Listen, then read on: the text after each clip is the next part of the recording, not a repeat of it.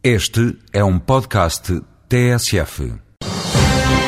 Instituído em 1975, o Fundo Europeu de Desenvolvimento Regional tem como principal objetivo financiar o apoio estrutural através de programas dirigidos para as regiões de menor desenvolvimento a nível europeu. No espaço Voz Europa, a eurodeputada Jamila Madeira esclarece que o FEDER atua e como nos restantes fundos estruturais. O objetivo do Fundo de Desenvolvimento Regional tem a ver com ser capaz de fazer convergir as regiões seguindo determinadas plataformas de desenvolvimento.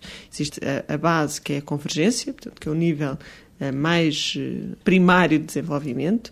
Depois temos as regiões por competitividade e emprego e depois temos a lógica de cooperação territorial, ou seja, temos diferentes fases de desenvolvimento que neste momento ficaram divididas em duas com uma terceira em que qualquer uma das duas pode integrar, ou seja, temos lógicas em que o espaço europeu é uma lógica de cooperação entre regiões, não necessariamente regiões contíguas, mas regiões de desenvolvimento.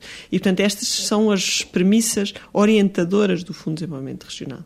Neste sentido, o pretende-se que seja numa forma de reconversão industrial, seja numa forma de recuperação de zonas menos desenvolvidas, normalmente com uma base agrícola ou com outro tipo de atividade, regiões mais desertificadas ou mais urbanas e que precisam de requalificação, e também existe aí claramente uma valência muito própria para as cidades. A lógica é trabalhar para uma convergência em termos de coesão económica, social e territorial, procurando ter uma lógica de transportes, de ambiente, de acessibilidades e de criação de empregos sustentáveis.